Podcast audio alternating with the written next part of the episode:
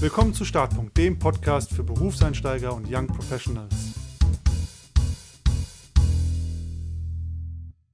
Willkommen zurück zu einer neuen Folge. Heute bei mir im virtuellen Studio ist der New Work-Experte Marc Poppenborg und wir wollen heute genau darüber reden. Was ist New Work? Was bedeutet Arbeitswelt im Wandel? Und ja, welchen Einfluss hat das eigentlich auch darauf, wenn man jetzt in den neuen Beruf einsteigt oder in den ersten Berufsjahren ist als Arbeitnehmer? Und damit erstmal herzlich willkommen, Marc. Schön, dass du heute da bist. Hallo Konstantin, freut mich sehr. Danke für die Einladung. Ja, mega. Und ich habe jetzt ganz salopp gesagt, du bist New Work-Experte. Wie würdest du denn selber sagen, was du eigentlich den ganzen Tag so machst? Also das sind jetzt zwei Fragen in einer, denn zum einen ist, ist, dieses Label eigentlich gar nicht das Richtige. Äh, ich, ich würde mich gar nicht als New Work-Experten bezeichnen würden. Also ich habe einiges zu New Work zu sagen, aber ich vertreibe New Work nicht, ich führe New Work nicht ein, ich stehe nicht für New Work oder so. Mhm. Ich habe da eher einen skeptischen Blick drauf. Ich erlaube mir inzwischen, mich als Unternehmer zu bezeichnen. Ich habe ähm, einige Projekte und Unternehmen gründen dürfen und meine Hauptpassion, meine Hauptbeschäftigung, meine Hauptleidenschaft gilt der ähm, Veränderung von Unternehmen und der damit auch natürlich Weiterentwicklung unserer Arbeitswelt. Und ich tue das in, oder wir, muss ich sagen, unsere Firma Intrinsify tut das auf zwei Arten und Weisen. Zum einen durch Aufklärung in Form von Publikationen, in Form von ähm, ja, so der üblichen Content- oder Social-Media-Arbeit äh, aber eben auch durch eine Akademie, die wir haben, wo wir Führungskräfte, Berater, Unternehmer und ähnliches ausbilden, hinsichtlich ganz, ganz platt oder kurz formuliert vielleicht moderner Unternehmensführung. Und auf der anderen Seite tun wir das auch ganz praktisch, indem wir Unternehmen dabei begleiten in unserer Beratungsarbeit. Und mein Tag ist, das ist ja der zweite Teil der Frage, mhm. in der Regel davon geprägt, äh, inzwischen zumindest, äh, viele Telefonate zu führen, viel zu koordinieren, ähm, neue Projekte in Gang zu bringen. Ähm, also nicht mehr ganz so operativ, wie es vor einigen Jahren war, noch war, was mir, äh, was mir sehr gefällt. Und ihr habt ja mit Intrinsify einen sehr spannenden Slogan, nämlich mehr sinnvolle Arbeit und weniger sinnlose Beschäftigung. Was genau bedeutet das denn für euch? Genau, also viele erleben ja die Arbeit als ermüdend und wenn man diesen ganzen Zahlen trauen will, und es gibt berechtigte Zweifel an diesen Zahlen, aber es reicht auch der, äh, sozusagen der, der Griff zum Hörer, um mal die Freunde anzurufen und zu fragen, wie die denn so die Arbeit empfinden, dann kriegt man häufig Rückmeldungen wie, ja, ist okay, aber ehrlich gesagt freue ich mich eher aufs Wochenende als auf Montagmorgen und so ein bisschen sinnentleert so die Riesenpassion ist nicht da oder sie verfliegt schnell. Also man fängt voller Leidenschaft bei einem neuen Arbeitgeber an, aber merkt dann nach ein paar Monaten oder Jahren, dass die Energie weg ist. Und das findet man relativ flächendeckend, dieses Phänomen. Und dann wird halt häufig gesagt, naja, die Arbeit macht halt einfach nicht so viel Spaß. Aber was das eigentliche Problem ist, ist, dass es nicht die Arbeit ist, die keinen Spaß macht, sondern dass den Leuten Beschäftigung keinen Spaß macht. Und deswegen diese Unterscheidung. Also Arbeit ist für uns immer das, was man für andere tut. Arbeit ist per Definition etwas, was für andere getan wird. Denn Arbeit ist etwas, was andere als nützlich empfinden. Also ein Kunde braucht einen Zustand, in dem im Unternehmen Arbeit stattfindet, damit er bereit ist, Produkte zu kaufen. Also durch Arbeit entsteht Wertschöpfung. Arbeit ist immer Nutzen für andere, ist immer etwas, das dazu beiträgt, dass andere einen Vorteil dadurch haben. Und Beschäftigung ist das, was typischerweise in Unternehmen betrieben wird, ursprünglich mal irgendwie, um die Arbeit zu koordinieren, aber häufig nur noch zum Selbstzweck. Also das ist das, was man als Bürokratie oder lästiges Reporting oder ähnliches empfindet, was irgendwie gar nichts mehr mit dem eigentlichen mit der eigentlichen Existenzberechtigung des Unternehmens zu tun hat, sodass man sich also immer wieder fragt, warum machen wir das eigentlich? Und das ist so weit verbreitet und das wird auch nicht, ist nicht so, dass das, das klingt natürlich jetzt erstmal so trivial, ja, dann lass uns mal die Beschäftigung einfach mal loswerden. Natürlich will keiner mhm. unnütze Reports, aber das schleicht sich immer über die Hintertür wieder ein, wenn man nicht versteht, wie Organisationen ticken, wie Organisationen eigentlich funktionieren. Deswegen gehört da durchaus ein substanzielles Verständnis von der Organisationssoziologie, wäre so der Fachbegriff dazu, um überhaupt zu verstehen, wie sowas entsteht und wie man es auch wieder loswerden kann. Aber wenn junge Leute heute sagen, oder eigentlich müsste ich sagen, wenn jungen Leuten heute vorgeworfen wird, dass sie ja gar nicht mehr arbeiten wollen, dann sage ich immer, naja, die wollen schon arbeiten, die wollen nur nicht beschäftigt sein. Denn arbeiten will jeder. Jeder will einen Unterschied machen, jeder will nützlich sein, jeder will für andere irgendwie einen Beitrag leisten, weil das auch dazu beiträgt, dass man sich als würdig empfindet und als ähm, sinnvoll für andere. Und insofern ist diese, dieses zu etwas beitragen, mittelbar oder unmittelbar, was einen Wert für andere hat, mit anderen zusammen, ist, das ist das, was man als Arbeit bezeichnen kann. Alles andere ist Beschäftigung. Und davon gibt es leider zu viel. Super spannende Unterscheidung. Hast du mal ein ganz konkretes Beispiel für diesen Unterschied zwischen Arbeit und Beschäftigung? Ja, äh, zahlreiche leider. Aber so ein Klassiker wäre, man hat äh, vor, äh, irgendein Produkt herzustellen. Und in der Vergangenheit, wenn man Produkte hergestellt hat, dann hat man natürlich Wissen gewonnen, wie so ein Produkt hergestellt wird. Also fängt man an, dieses Wissen zu konservieren und in Form von irgendwelchen Prozessanweisungen niederzuschreiben. Und dann gibt es irgendwie ganz konkrete Regeln, die man befolgt und Kennzahlen, die man erreichen will, zum Beispiel eine Fehlerquote oder sowas oder ein Qualitätsniveau. Und es entstehen also diese ganzen Messinstrumente, um sicherzustellen, dass die Produktion oder die ähm, Erzeugung, wenn es zum Beispiel eine Dienstleistung ist, dieser, dieser Leistung verlässlich und ähm, ja, wiederholbar hergestellt werden kann. So, und wenn jetzt was Neues auf den, äh, auf den Markt kommen soll oder eine neue Variante entwickelt wird für einen Kunden zum Beispiel, dann muss man häufig Probleme lösen, die es so noch gar nicht gab. Das heißt, man braucht Ideen, wie man mit diesen Problemen umgeht. Und jetzt passen die ganzen Regeln und die ganzen Prozesse und diese ganzen Messinstrumente, die man ja sonst benutzt, irgendwie gar nicht mehr zum Problem. Aber sie sind halt trotzdem noch da. Also man soll sich trotzdem noch an irgendeinen Projektplan halten. Es gibt Meilensteine, die eingehalten und berichtet werden sollen. Man muss Projektstatuspräsentationen abgeben. Man muss irgendwas in IT-Systeme einpflegen. Aber diese ganzen existierenden Systeme scheinen nicht zu den Anforderungen zu passen, die man gerade eigentlich vor sich hat. Und das frustriert natürlich ungemein, weil man durch die Steuerung des Unternehmens dazu genötigt wird, das zu tun, merkt aber, dass es überhaupt keinen Beitrag zum Unternehmenserfolg leistet. Und dann beobachtet man sich irgendwann als jemand, der vielleicht 60, 70, manche sogar leider 90, 95 Prozent ihrer Zeit mit Dingen beschäftigt sind, wie zum Beispiel einen Report zu pflegen oder eben eine Kennzahl nachzuhalten, in dem Wissen, dass niemand einen echten Nutzen daraus zieht, außer vielleicht irgendein Manager hinter irgendeinem Management-Dashboard, wo also so der Eindruck von Kontrolle entsteht. Wobei das eigentlich Pseudokontrolle ist, weil man ja das gar nicht kontrollieren kann, weil es ja gerade zum ersten Mal entsteht. Also es gibt nichts zu kontrollieren.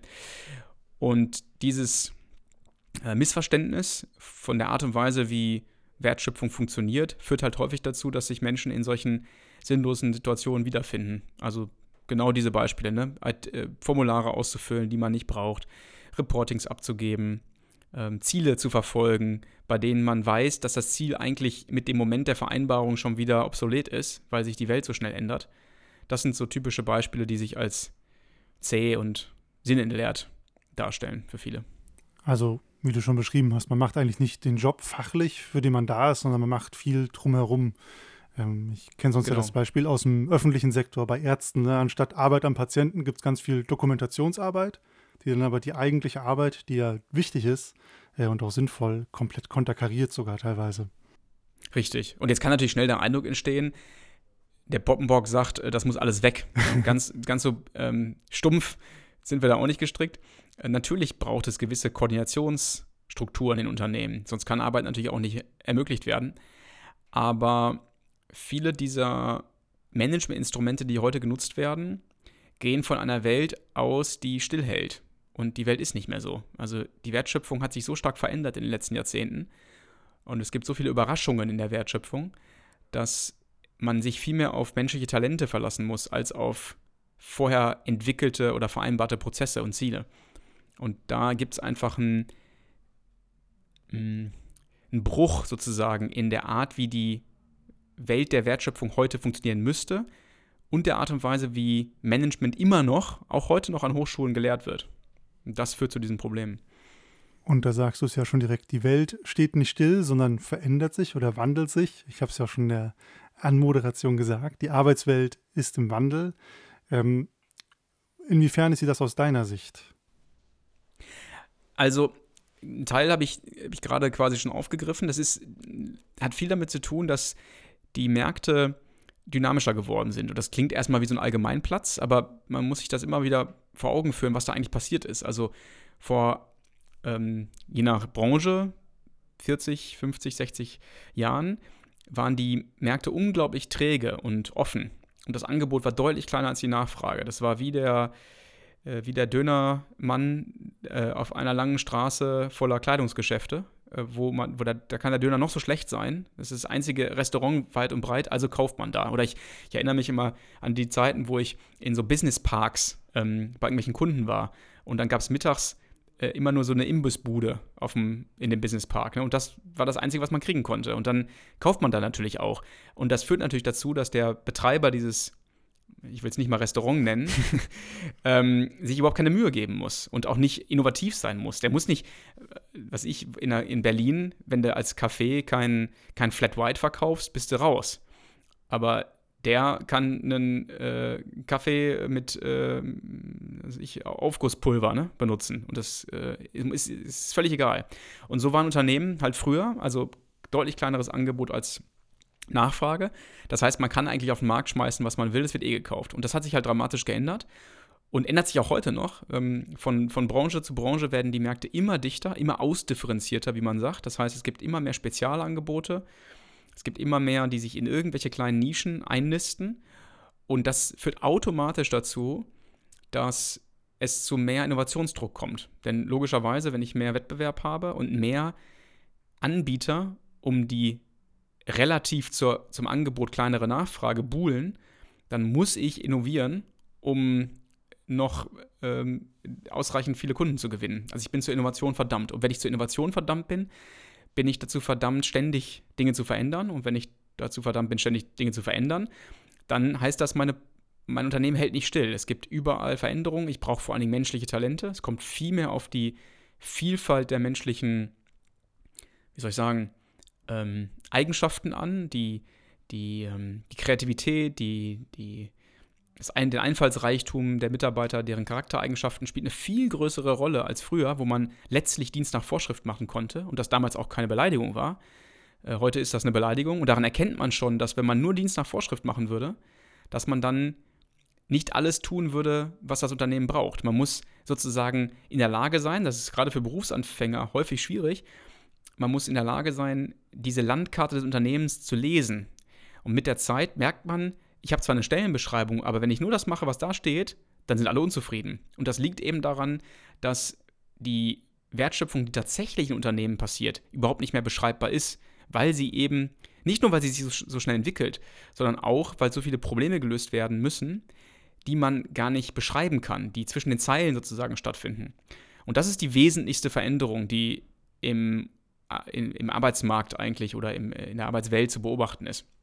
Und daran müssen sich Unternehmen anpassen und logischerweise auch die Mitarbeiter, die da arbeiten. Würdest du dann sagen, man kann einen Job nur richtig verstehen, wenn man ihn wirklich mal im Unternehmen gemacht hat? Also dass quasi Stellenbeschreibung oder auch Selektionsprozesse verschiedener Art nur ein kleiner Vorgeschmack auf das sein können, was dann wirklich später kommt? Ja, viel mehr, viel mehr als früher. Und da hilft auch eine wichtige Unterscheidung für mich, nämlich die zwischen Wissen und Können.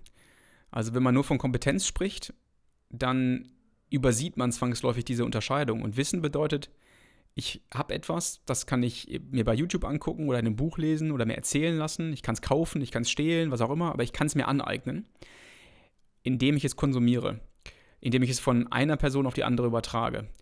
Und früher gab es viele Jobs, bei denen man nur oder zumindest mal im Wesentlichen auf Wissen angewiesen war, um diesen Job zu betreiben. Und das hat sich halt dramatisch geändert. Heute brauche ich immer mehr auch Können. Ich brauche die Eigenschaft, in Gegenwart neuer Probleme auf Ideen zu kommen, wie ich das Problem löse. Also ich stehe mit meiner Kollegin in einem Verkaufsgespräch, wo mal wieder irgendeine neue Spezifikation äh, erwartet wird, weil sich die Anforderungen des Kunden verändert haben. Und jetzt muss ich an Ort und Stelle eine Idee haben, wie ich dem Kunden etwas versprechen kann, was es vielleicht noch gar nicht gibt, aber wovon ich glaube, dass es vielleicht in der Organisation realisiert werden kann, ohne dass ich die Produktentwicklung oder die Konstruktion völlig überfordere. Also ich bin auf ein Feingefühl, auf eine Idee angewiesen, in der Situation sowohl fachlich inhaltlich, aber auch menschlich, aber auch politisch richtig zu handeln. Und dieses Gefühl kann man nur bei der Arbeit selber entwickeln. Das ist wie Fahrradfahren. Fahrradfahren kann ich jedes Buch lesen. Wenn ich mich auf den Drahtesel setze, falle ich beim ersten Mal auf die Fresse und dann muss ich wieder aufstehen und weiterfahren und dann falle ich wieder hin. Und irgendwann entwickelt sich das Gefühl. Und deswegen kann ich über diese Selektionsmechanismen, die es heute gibt, diese ganzen Assessment Center und so, die geben immer vor, dass sie sowas herausarbeiten könnten, können sie aber nicht, weil das bleibt eine Simulation. Und ich habe selber viele Assessment Center gemacht in meiner Studentenzeit. Da war ich in so einer, ähm, in, in so einem Verband und da sind wir dann immer, kennst du wahrscheinlich auch, dann ist man von den großen Beratungsgesellschaften und so beglückt worden. Ne? Dann hat Der man immer so, Klassiker. genau, so Case Studies gemacht. Ich habe da, weiß ich, wie viel ich da durchgemacht habe. Und du brauchst ja nur ein paar gemacht haben, um zu wissen, wie du dich da Kontext äh, optimal verhältst, sodass du also gut auffällst. Aber was du dann bewiesen hast, ist eine Könnerschaft für Assessment Center, aber nicht die Könnerschaft für den Job, den du eigentlich nachher ausfüllst. Und das wird da häufig übersehen. Also man glaubt, nur wenn man eine Simulation sehr realistisch macht, könnte der die Tatsache, dass es eine Simulation ist, plötzlich in Vergessenheit geraten. Und das ist Quatsch. Und deswegen sind diese äh, Auswahlverfahren eine, die, die erzeugen eine Scheinkontrolle, die auch äh, systematisch zu einer äh, ähm, adversen Selektion, würde man in der Wissenschaft sagen, führen. Also es werden quasi Mitarbeiter eingestellt, die überhaupt nicht zum Unternehmen passen, weil sie durch ein Raster gelaufen sind, von dem geglaubt wird, dass es äh, zuverlässige Auswahl treffen würde. Ist wahrscheinlich vielleicht ein bisschen Vergleicher mit, ich bin gut im Deutschunterricht, aber deswegen kann ich noch lange keinen Roman schreiben. So stelle ich es mir gerade vor, was du beschrieben So. hast. Richtig, genau. So kann, ja, genau, das trifft eigentlich ganz gut.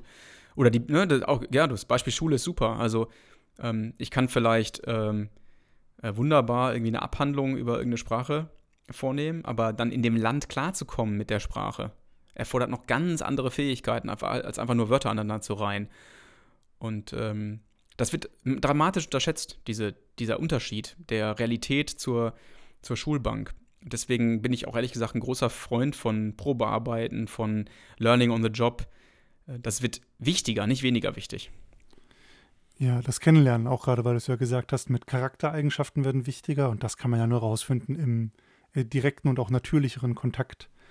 Äh, also wie sind Leute, wenn sie nicht so tun, also wenn sie nicht wissen, dass sie unter Beobachtung sind oder wenn sie nicht darauf sich ihr Verhalten optimal auslegen. Ni- Nimm dieses Gespräch, was wir gerade führen. Ne? Natürlich versuche ich, freundlich rüberzukommen und, und natürlich versuche ich, äh, das Gespräch so natürlich zu führen, wie wir es irgendwie führen können. Aber ich weiß natürlich, hier hören gerade Menschen zu. Und ich möchte einen guten Eindruck machen. Oder ähm, schön, also schöner wäre gewesen, wenn ich gesagt hätte, ich möchte, dass möglichst viel Nutzen entsteht durch meine Worte hier. Aber natürlich habe ich im Hinterkopf, dass mir gerade äh, Leute zuhören und sich ein Urteil über mich bilden. Und diese, dieser Kontext lässt sich nicht wegromantisieren. Und das ist bei diesen Ver Auswahlverfahren oder ähm, allen, allen Versuchen sozusagen, Mitarbeiter im Vorfeld zuverlässig auszuwählen. Ist immer das gleiche Problem. Jetzt, wo du diese Unterscheidung zwischen Wissen und Können gemacht hast, habe ich mich gefragt, hat für dich dann oder in deinen Augen Berufserfahrung auch nochmal einen ganz anderen Stellenwert? Also, dass man auch sagen muss, okay, wir haben jetzt Berufseinsteiger, die holen wir als Unternehmen, den, denen müssen wir aber auch eine gewisse Zeit geben, anzukommen, damit sie Könnerschaft erwerben können, die sie vorher gar nicht haben kann. Und deswegen ähm, wird dieses Können und diese Berufserfahrung auch wertvoller für Unternehmen. Hundertprozentig, ja. Ich würde sagen, das hat für beide Seiten wichtige Konsequenzen. Auf der Seite der Unternehmen muss erkannt werden, dass ich Mitarbeitern Chancen geben muss zu üben. Ich brauche ein Umfeld, in dem ich idealerweise, da hilft die gute alte, ähm, der gute alte Vergleich zum Meister-Schüler-Verhältnis. Also ich brauche keinen Lehrer, ich brauch, sondern ich brauche einen Meister. Ich brauche jemanden, der mir über die Schulter guckt und mir Trost spendet, wenn ich es mal wieder verbockt habe. Der aber auch gleichzeitig einen Riecher dafür hat, dass es mal irgendwann klappen kann. Ein Lehrer bringt mir Sachen bei, aber also der vermittelt Wissen. Ähm, ich brauche einen Meister. Ich brauche, ich mache ja ähm, Kampfsport und ähm, mein, mein, mein Meister könnte sich als Lehrer versuchen aufzuführen und mir alles zu erklären, was ich tun muss. Und in dem Moment, wo ich den Fuß auf die Matte setze, bringt mir das alles nichts. Ne? Ich muss es, muss es gemacht haben. Und er muss dann danach sagen: Guck, siehst du, tat doch nicht so weh. Probier's nochmal. Also Mut ähm, erzeugen oder Motivation fördern. Und ähm, das heißt, ich brauche Räume, in denen geübt werden kann. Und auf der anderen Seite bedeutet das für die Bewerber, ist vielleicht eine der wichtigsten, für mich finde ich, wäre das eine der wichtigsten Botschaften, wenn ich jetzt wieder Berufsanfänger Fänger wäre, wäre, dass man sich nicht zu ernst nimmt bei dem, bei der Beobachtung, dass man nicht weiß, was man will. Das ist so normal heute, dass du, also wenn du mit 30, auch gerne mit 35, immer noch nicht so ganz klar hast, wo will ich eigentlich hin und was will ich eigentlich machen, was gefällt mir, das ist okay. Ne? Das, ist, ähm, das ist völlig, man kann diesen vorgezeichneten Berufsweg, wo man über eine zuverlässige Lehre in einen zuverlässigen Job geführt wird, bei dem man antizipierbar, also voraussehbare Aufgaben erledigt, äh, auf die man schon vorbereitet sein kann. Das ist, diese, diese romantische Idee existiert nicht mehr. Also vielleicht in ganz, ganz wenigen Berufssparten noch. Und das heißt, dass ich mit mir selber etwas rücksichtsvoller umgehen muss und mit der Tatsache, dass ich noch nicht eine Antwort darauf habe mit 19, wer ich sein will, was ich machen will, äh, äh, was der Sinn meines Lebens sein soll. Das sind so, das, es wird immer suggeriert, das wären so Fragen, die man unbedingt geklärt haben müsste, damit man im Leben irgendwie auch nur ansatzweise glücklich werden kann. Und ich halte das Gegenteil für richtig. Also diese Fragen treiben einen ins Unglück. Also man sollte lieber versuchen, äh, mal was auszuprobieren. Und wenn es einem gefällt, dann probiert man was anderes aus. Und wenn man spürt, man ist da wirksam, dann wird man von sich aus sagen, da will ich weitermachen, da will ich mehr drüber lernen oder mehr Übung gewinnen. Heißt also auch so wie die Unternehmen mehr Wandel mitbringen, äh, sich mehr verändern, so würdest du auch sagen, so ändern sich auch unsere, also haben auch unsere Berufsbiografien jetzt mehr Wandel und das darf, dürfen sie auch haben. So würde ich sagen, genau. Ein Teil, ein Teil, von dieser Aussage ist ja wahrscheinlich auch wieder eine, eine Trivialität. Ne? Das steht in jeder, äh, jeder Karrierezeitschrift, dass irgendwie die Berufswege ähm, nicht mehr so geradlinig sind, wie sie es mal waren. Aber ich glaube, die Implikationen für das persönliche Wohlbefinden, für, dieses, für das Gefühl von ähm, Selbstverwirklichung und ja, ich würde es durchaus ein richtiges Wort, auch wenn es ein großes Wort ist, mhm. äh, die sind riesig. Und ich, äh, ich glaube, viele leiden darunter. Ähm, ich kriege das aus persönlichen Gesprächen auch mit, dass ne, amplifiziert durch diese ganze Social-Media-Welt, dass man immer diesen perfekten Weg braucht, dass man auf alles eine Antwort haben muss. Das heißt, auf der einen Seite wird es immer schwerer, genau diese Gradlinigkeit, diese Entschlossenheit, diese Sicherheit zu haben. Und auf der anderen Seite wird einem immer mehr suggeriert, dass man genau das braucht, um erfolgreich und glücklich sein zu können. Das heißt, es wird von beiden Seiten entsteht Druck auf ähm, Berufseinsteiger, aber auch schon davor auf, ähm, auf, auf Absolventen, der kaum noch auszuhalten ist. Und ähm, sich davon so ein bisschen zu befreien, indem man das, äh, die, diese, diese Zusammenhänge erkennt, ist, glaube ich, sehr entlastend. Und wo du Social Media sagst, es wird ja auch häufig suggeriert, äh, erfolgreich sein. Ne? Also Scheitern ist nicht immer so Teil des Plans oder das zu normalisieren, dass ja ein Fehlschlag, in Anführungsstrichen Fehlschlag auch dazugehören kann. Ne? Ich probiere mal was aus, es passt nicht zu mir, ich mache das ein, zwei Jahre, ich schlage einen neuen Weg ein. Ähm, das ist ja auch sowas, was teilweise gar nicht so sehr vermittelt wird, weil immer trotz allem noch perfekte Wege und Karrieren suggeriert werden zumindest. Ich, da, da, da erlaube ich mir jetzt nochmal die Analogie des Kampfsports zu benutzen. Also, das ist natürlich eine Extremform, aber, also dieser, dessen, worüber wir jetzt gerade sprechen, aber ich, ich muss akzeptieren, dass ich hunderte, tausende Male scheitere, damit ich irgendwann erfolgreich sein kann. Das ist also genauso wie mit Innovation. Ne? Die Innovation steht immer an einer, am Ende einer langen Kette von Niederlagen. Geht gar nicht anders, rein logisch. Also man muss es nur einmal durchdacht haben, dann ist das klar. Und deswegen ist Scheitern ein elementarer Bestandteil des Lebens, wenn man irgendwann erfolgreich sein will. Das ist vielleicht auch eine Eigenschaft, die, die es zu, die Engländer sagen würden, würden sagen, embrace, ne, die, die es zu umarmen mhm. gilt. Also ähm, damit ähm, ja, sein, seinen Frieden damit zu finden, dass man scheitern wird, regelrecht muss, um erfolgreich sein zu können, um voranzukommen, um was zu lernen. Und wenn man die Angst davor abbauen kann, ich tue das tatsächlich auch über den Kampfsport, also ich kann da vieles von übersetzen in meine berufliche äh, in meinem beruflichen Alltag. Denn ich, mir ist das auch nicht in die Wiege gelegt, ganz im Gegenteil. Ich ähm, bin eigentlich auch groß geworden mit der Überzeugung, immer Hochglanz abliefern zu müssen und nicht den Eindruck zu erwecken, dass ich fehlbar wäre. Und habe das äh, wieder entlernen müssen, diese Fassade, damit ich eingestehen kann, dass ich Fehler gemacht habe. Mindestens mal mir selber gegenüber und immer öfter auch anderen gegenüber. Fehler machen, Fehler ähm, erleben können, daraus lernen, sich voranarbeiten, bedeutet bei dir aber nicht, an der Qualität der eigenen Arbeit zu sparen, oder? Nein, auf keinen Fall. Und äh, ich ärgere mich eigentlich gerade selber über meine Begriffswahl, weil ich da immer ziemlich präzise versuche zu sein. Ähm, ich, ich unterscheide eigentlich gerne zwischen Fehler und Irrtum. Mhm. Also ein Fehler heißt, ich weiß, wie es geht und mache es trotzdem falsch. Das ist einfach nur dumm. Ne, wenn ich weiß, wie ich eine, wenn ich hätte wissen können, wie ich, keine Ahnung, äh, was kann es sein, ähm, mein Auto repariere, weil es äh, dafür, weil es schon hundertmal gemacht worden ist und weil es eine Anleitung dafür gibt oder den Ikea-Schrank aufzubauen. Und ich sage, ach nee, das mache ich heute mal ähm, so, wie es mir gefällt. Ich, ich versuche einfach mal, ob ich es hinkriege. Mhm. Es sei denn, ich habe Spaß an sowas und, und ziehe da irgendeine Befriedigung raus. Ähm, wenn dann ein Fehler passiert und es kaputt ist, dann war es einfach nur blöd. Also das Wissen war ja da. Aber ein Irrtum ist, wenn ich ein, eine Vorstellung von der Welt habe, eine, ein, eine Annahme über die Welt habe, auf Basis dieser Annahme handle und dann feststelle, huch, meine Annahme war falsch, ich habe mich geirrt. Und irren wird man sich und muss man sich ständig. Und das ist, jetzt bleibe ich beim Kampfsport, da ja auch so. Also ich unter bestem Wissen und Gewissen und Gefühl, müsste ich eigentlich sagen, handle ich und stelle fest, das funktioniert nicht. Und ich fühle eher, was nicht funktioniert. Und beim nächsten Mal bewege ich mich ein klein bisschen anders und irgendwas merke ich, was, was neu ist und was besser funktioniert.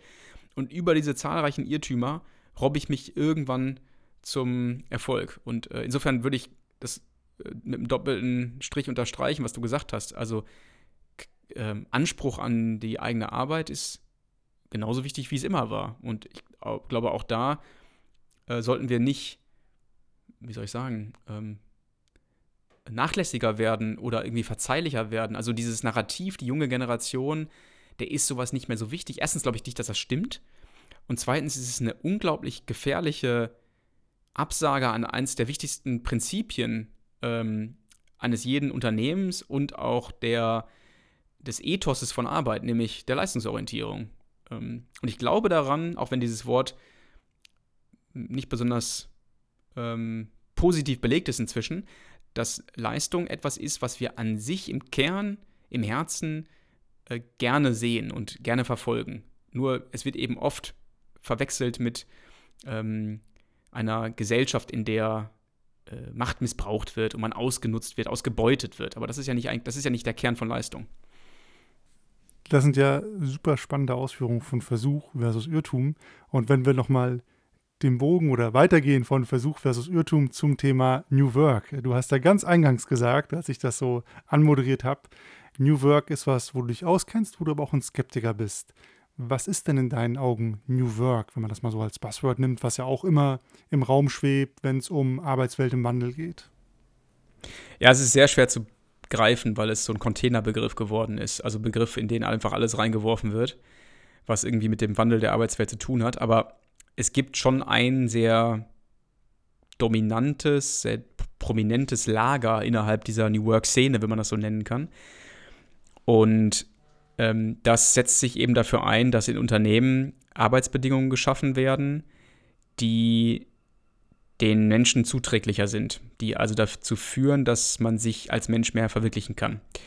Ähm, also im, im Kern von New Work, ich glaube, das ist schon fast Konsens, steckt der Humanisierungsgedanke. Also wir müssen die Arbeitswelt humaner gestalten. Also im, eigentlich eine Ideologie, wenn man es ganz genau unter die Lupe nimmt. Ne? Eigentlich steckt dahinter die Idee, die Welt ist, oder die Arbeitswelt ist inhuman, wir müssen sie humanisieren und dann sind die Leute auch glücklicher.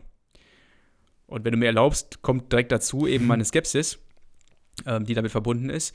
Denn ich sage ja, das Problem ist nicht, dass die Arbeitswelt an sich irgendwie in, inhuman wäre und dass man jetzt sie für die Menschen humaner gestalten muss, sondern sie ist sie fühlt sich deswegen nicht so befriedigend an. Wegen mir können wir auch das Wort inhuman nutzen, weil eben so viel Beschäftigung stattfindet und so wenig echte Arbeit.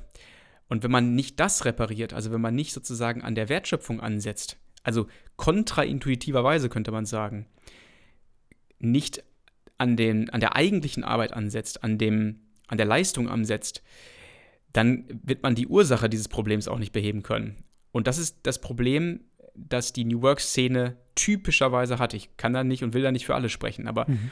typischerweise werden halt Versuche unternommen, zum Beispiel durch flexiblere Arbeitszeiten oder durch eine flexiblere Arbeitsortwahl oder Sabbatical-Angebote oder tolle Vergütungssysteme oder Fitnessstudio-Mitgliedschaften äh, oder das, der, die berühmt-berüchtigten Obstkörbe oder Kicker oder so, ne?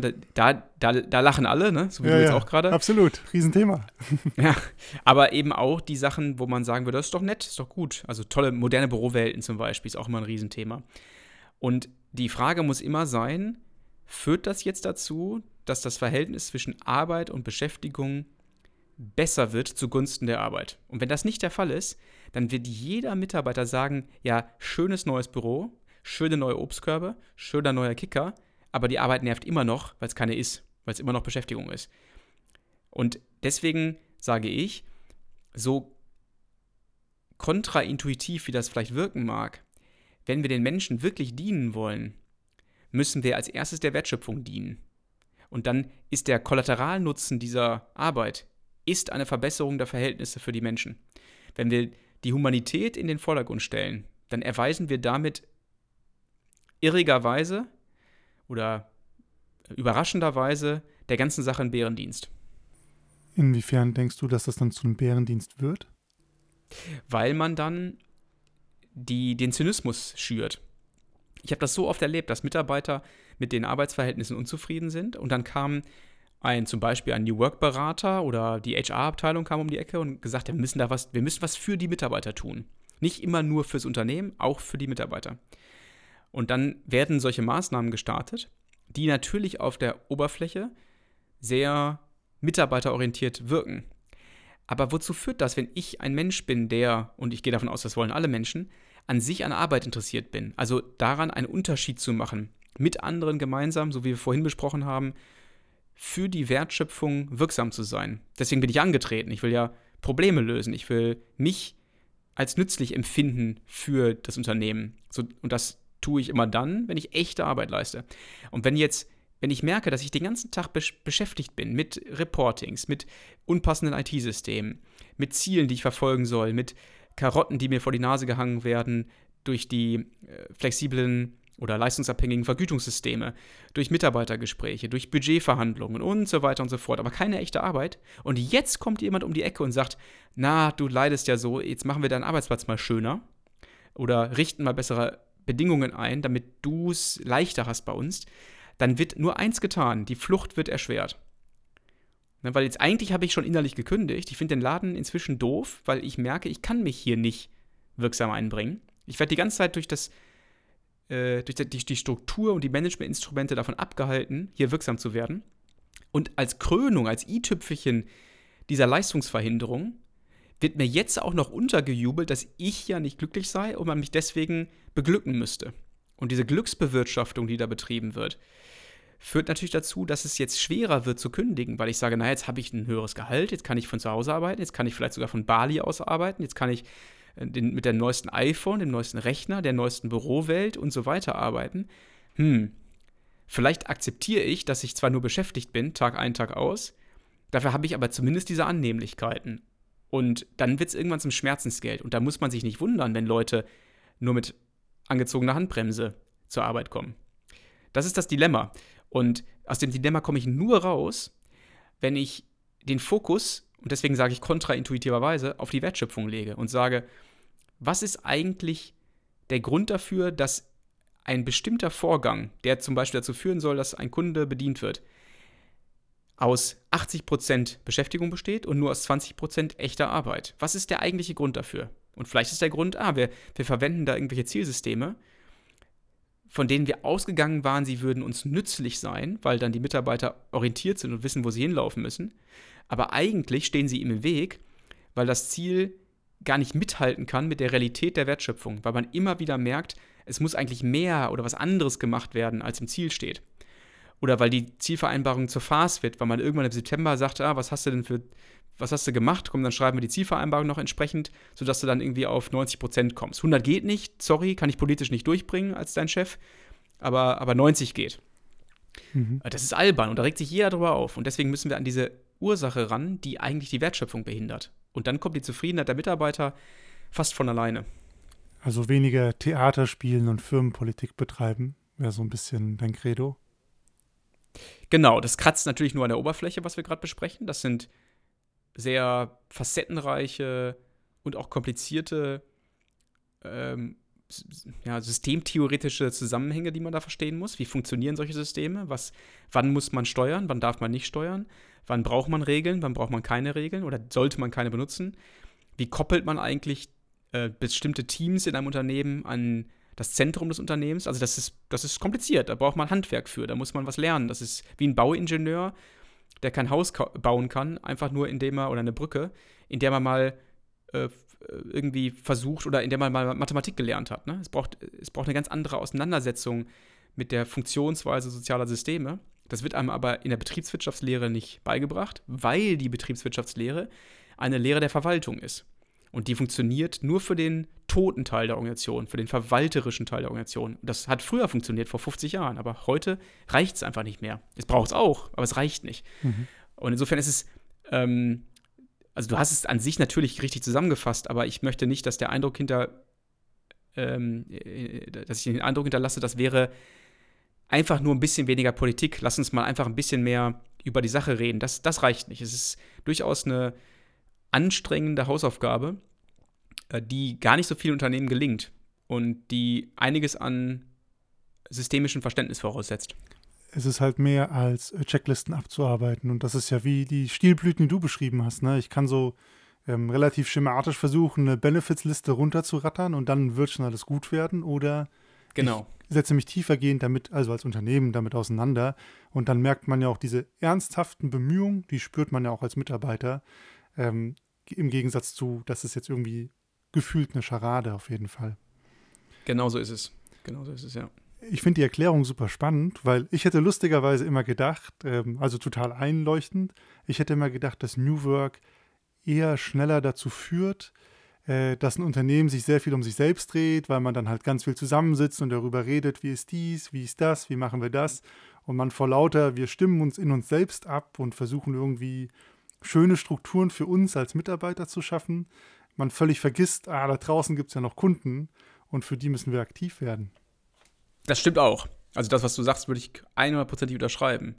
Es äh, fängt eine regelrechte Nabelschau an. Ne? Man guckt nur noch auf sich selbst und fragt sich, ähm, auch, auch gibt es noch einen Aspekt, der da eine große Rolle spielt, die ganze Bemühungen, Mitarbeiter stärker einzubeziehen, weil man sagt, heutzutage, also anständig, zeitgemäß, modern, wie auch immer das Schlagwort lauten mag, ist es doch, dass wir gemeinsam entscheiden, gemeinsam entwickeln, gemeinsam ähm, Ideen spinnen.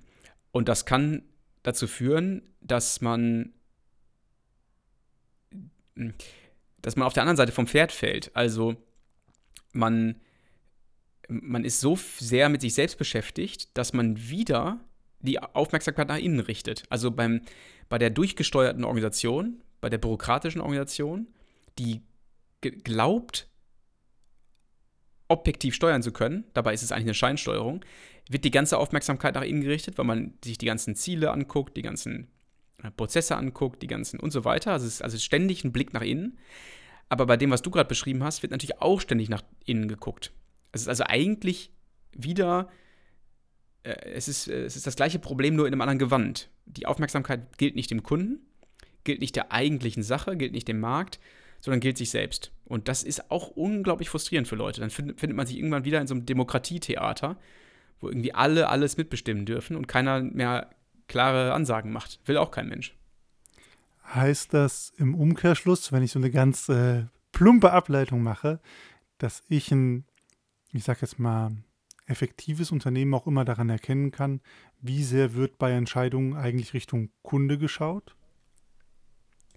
Ja, genau, kann man. Und da reicht natürlich die Worthülse nicht aus, äh, sondern ich würde, wenn ich jetzt angenommen, ich wäre Bewerber und ich würde mich für ein Unternehmen interessieren und wollte herausfinden, ähm, ob Facetten dessen, was ich hier beschrieben habe, da auch zutreffen. Also ob da zu sehr nach innen gerichtet oder eben nach außen gerichtet gearbeitet wird. Ähm, dann würde ich wahrscheinlich sowas fragen wie, wie wird man bei euch eigentlich erfolgreich? Und wenn dann Karriereleitern genannt werden oder irgendwelche Aufstiegschancen, dann habe ich schon das erste Indiz einer nach innen gerichteten Organisation. Und dann frage ich, wofür brauche ich eigentlich als Mitarbeiter eine Genehmigung? Und wenn ich dann von irgendwelchen äh, Unterschriften und, und äh, Freigabeverfahren höre, dann habe ich wieder ein Indiz mehr. Ähm, auf welcher Basis werde ich eigentlich bezahlt? Und wenn ich dann höre, ja, äh, da gibt es dann Ziele und wenn du das Ziel erreichst, dann wirst du einen Bonus bekommen, der von der Zielerreichung abhängt, dann weiß ich, ah, wieder eine nach innen gerichtete Maßnahme. Und wenn ich frage, wie seid ihr organisiert und mir wird ein Organigramm vorgelegt mit etlichen Stufen und, und so weiter, dann weiß ich, also ich kann durch solche Fragen ein Gefühl dafür bekommen, wie sehr ist die Organisation aktuell der Verführung verfallen oder dem Glauben verfallen, dass man sie durch eine möglichst präzise Steuerung zum Erfolg führen könnte. Und leider, oder ja doch, leider passt schon, aufgrund dieser dynamischeren Verhältnisse ist das eben ein Irrglaube geworden. Also mehr Steuerung, bessere Steuerung führt nicht zum Erfolg. Ähm, und so kann ich die Unternehmen dabei ertappen, indem ich ähm, gucke, was, was gibt es denn eigentlich für Managementinstrumente. Ich mache ganz oft so eine Managementinstrument-Inventur. Und da wird einem dann ganz schwindelig, wenn die dann mal einmal alles aufschreiben, was sie so an Managementinstrumenten haben. Ne? Die ganzen Beurteilungssysteme, Feedbacksysteme, Zielsysteme, Budgetsysteme, IT-Systeme, Kennzahlensysteme. Und alles soll der Koordination und Steuerung von Arbeit dienen. Lenkt aber häufig von der Arbeit ab. Nicht grundsätzlich. Wie gesagt, ich mhm. bin nicht grundsätzlich dagegen. Man muss da sehr selektiv drauf gucken. Aber im Mittel ist das das Problem. Ja, man kennt die Anekdoten nur zu gut. Ich kenne das Beispiel aus meiner Beratungszeit, äh, Freigabeanträge, wo Manager den ganzen Tag Freigaben machen für Urlaubsanträge und dann hat man einmal die Frage gestellt, wird jemals ein Antrag abgelehnt? Und die Antwort war nein. Ähm, genau. Ja, war sehr erlerntes Verhalten, was da stattgefunden hat. Ja, absolut. Zum Abschluss eine Frage. Wir haben viel über sinnvoll, sinnlos, Arbeit, Beschäftigung äh, geredet. Und es sind ja auch so sehr grundlegende Fragen, hast du ja auch schön ausgeführt, die ähm, Menschen umtreiben, besonders zum Berufseinstieg, aber ich glaube manchmal ganze Karrieren lang. Wahrscheinlich sogar manchmal in der Rente. Und die zwei Fragen, die ja implizit hast du vielleicht schon beantwortet, so da drin stecken, sind zum einen, muss Arbeit Spaß machen und wie finde ich Sinn in der Arbeit? So, was wäre dazu auch so abschließend dein Gedanke? Ja, also zwei schöne Fragen, große Fragen, finde ich. Also. Wir können auch eine neue Podcast-Folge dafür aufnehmen. Meine kurze Antwort wäre, wenn ich mich entscheiden müsste, um es auch mal zuzuspitzen, wenn ich mich entscheiden müsste zwischen einem Job, bei dem ich glaube, Spaß haben zu können oder Spaß zu haben, und einem, bei dem ich den Eindruck habe, da werde ich gut sein, würde ich mich für Letzteres entscheiden. Okay. Denn ich glaube, langfristig ist die diese Romantik von der ewigen Happiness ähm, ist, ist, die, ist, die, ist die Rezeptur zum Unglück, bin ich der Überzeugung. Also äh, ein, ein, ausge ein friedliches, ein in sich ruhendes, ein glückliches Leben erlebt man, glaube ich, dann, habe ich vorhin auch schon gesagt, wenn man sich selber als sinnvoll empfindet. Und selber als sinnvoll empfinde ich mich, wenn ich merke, dass ich meine Stärken ausleben kann. Wenn ich etwas gut kann und deswegen besonders viel Wirkung habe. Und dann wird auch mal Spaß dabei rumkommen. Geht gar nicht anders.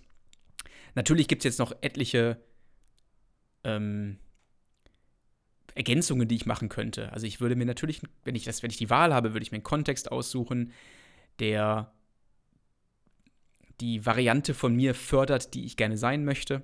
Also die Facetten von mir stärkt, die ich gerne an mir sehe und die Facetten, die ich nicht so sehr an mir mag, eher äh, zurückdrängt. Ähm, ich würde mir ein Umfeld suchen, in dem ich möglichst flexibel arbeiten kann, weil mir das persönlich wichtig ist und so weiter. Aber wenn man es runterbricht auf diese Frage, wozu das Ganze eigentlich, ne? Also mhm. wozu ist das Leben gut, wozu ist die Arbeit gut? Ähm, dann wäre meine Antwort immer, das Leben ist sein eigener Sinn und das heißt, das Leben muss sozusagen weitergehen, es muss nützlich sein. Und äh, das erfahre ich meistens durch wirksame Arbeit. Und diese, diese, diese, diese Jagd nach dem Spaß bei der Arbeit. Ich bin davon überzeugt inzwischen, dass das eher zum Unglück führt und würde deswegen dazu raten, etwas zu suchen, was ich gut kann oder wo ich glaube, gut werden zu können. Super spannender Gedanke. Logisch macht es auch, glaube ich, einen Ticken mehr Sinn, weil gut sein ist ja erstmal sowas, was konstanter und konsistenter da sein kann. Spaß, der kann mal da sein, kann mal nicht da sein. je nachdem, wie sehr ich mein Herz daran gehängt habe, entsteht dann eine Glaubenskrise wenn er mal nicht da ist. Ja, genau, das trifft's gut. Und Spaß ist ja auch, damit ich Spaß haben kann und erkennen kann, braucht es logischerweise auch das Gegenteil. Also es, es, es, etwas kann ja immer nur existieren, wenn das Gegenteil auch existiert, sonst kann ich den Unterschied nicht mehr erkennen. Man kann nicht immer Spaß haben. Mhm. Und insofern, ich glaube, zu verstehen, und das ist ja auch, das haben schon die alten Philosophen gesagt, wenn ich verstehe, dass das Leben ein Struggle ist, ein, eine, ein, ein ständiges Ringen ist, mit Niederlagen, mit Höhen und Tiefen, wenn ich das akzeptiere, wenn ich mich damit zufrieden geben kann, dass, dass es immer wieder Rückschläge geben wird und dass das einfach Teil des Lebens ist. Das Leben ist schwer. So, wenn ich das verdaut habe, dann kann ich damit meinen Frieden finden und dann ist eine ganz andere Qualität von Glück ähm, erwerbbar. Und dieser oberflächliche Spaß ist dazu gar nicht notwendig, meiner Meinung nach. Das sind doch schöne Abschlussworte. Ja, an dieser Stelle schon mal cool, dass du heute hier warst und uns so einen schönen Einblick gegeben hast, auch aus dieser Perspektive. Da waren echt ein paar sehr spannende Differenzierungen dabei, die, glaube ich, auch sehr wertvoll sind. Wenn man das super spannend fand, was du erzählt hast und mehr von dir hören oder auch sehen will, wo findet man dich denn im Internet? Also am meisten bin ich auf LinkedIn unterwegs. Ähm, einfach mit meinem Namen. Der ist auch relativ selten oder ich glaube einzigartig, von daher findet man mich da schnell. Der Nachname, den, den gibt es einfach nicht oft. ähm, und ansonsten auf intrinsify.de, das ist unser Magazin, wo wir extrem viel dazu publizieren. Ich habe ein Buch geschrieben, das heißt Wir führen anders. Das ist tendenziell äh, oder am interessantesten, insbesondere interessant für ähm, Menschen, die vielleicht schon in einer Führungsrolle sind oder im Begriff sind, eine Führungsrolle einzunehmen oder auch für Berater. Ähm, aber das sind so die, die Anlaufstellen. Im Wesentlichen LinkedIn, da sieht man mich und findet man mich am meisten. Super cool. Wir verlinken euch das natürlich auch alles in den Show Notes. Das Buch kann ich auch wärmstens empfehlen, habe ich auch selber gelesen. Ja, freut mich. Cool. Hat mir auch super gut gefallen. Und dann vielen Dank, dass du heute hier warst. Und Sehr gerne, danke für die Einladung. Dass du gegeben hat. Und wenn ihr sonst Fragen, Feedback, Kommentare zur Folge habt, dann schreibt uns einfach auf Instagram oder TikTok, besser starten. Und ansonsten bis zum nächsten Mal.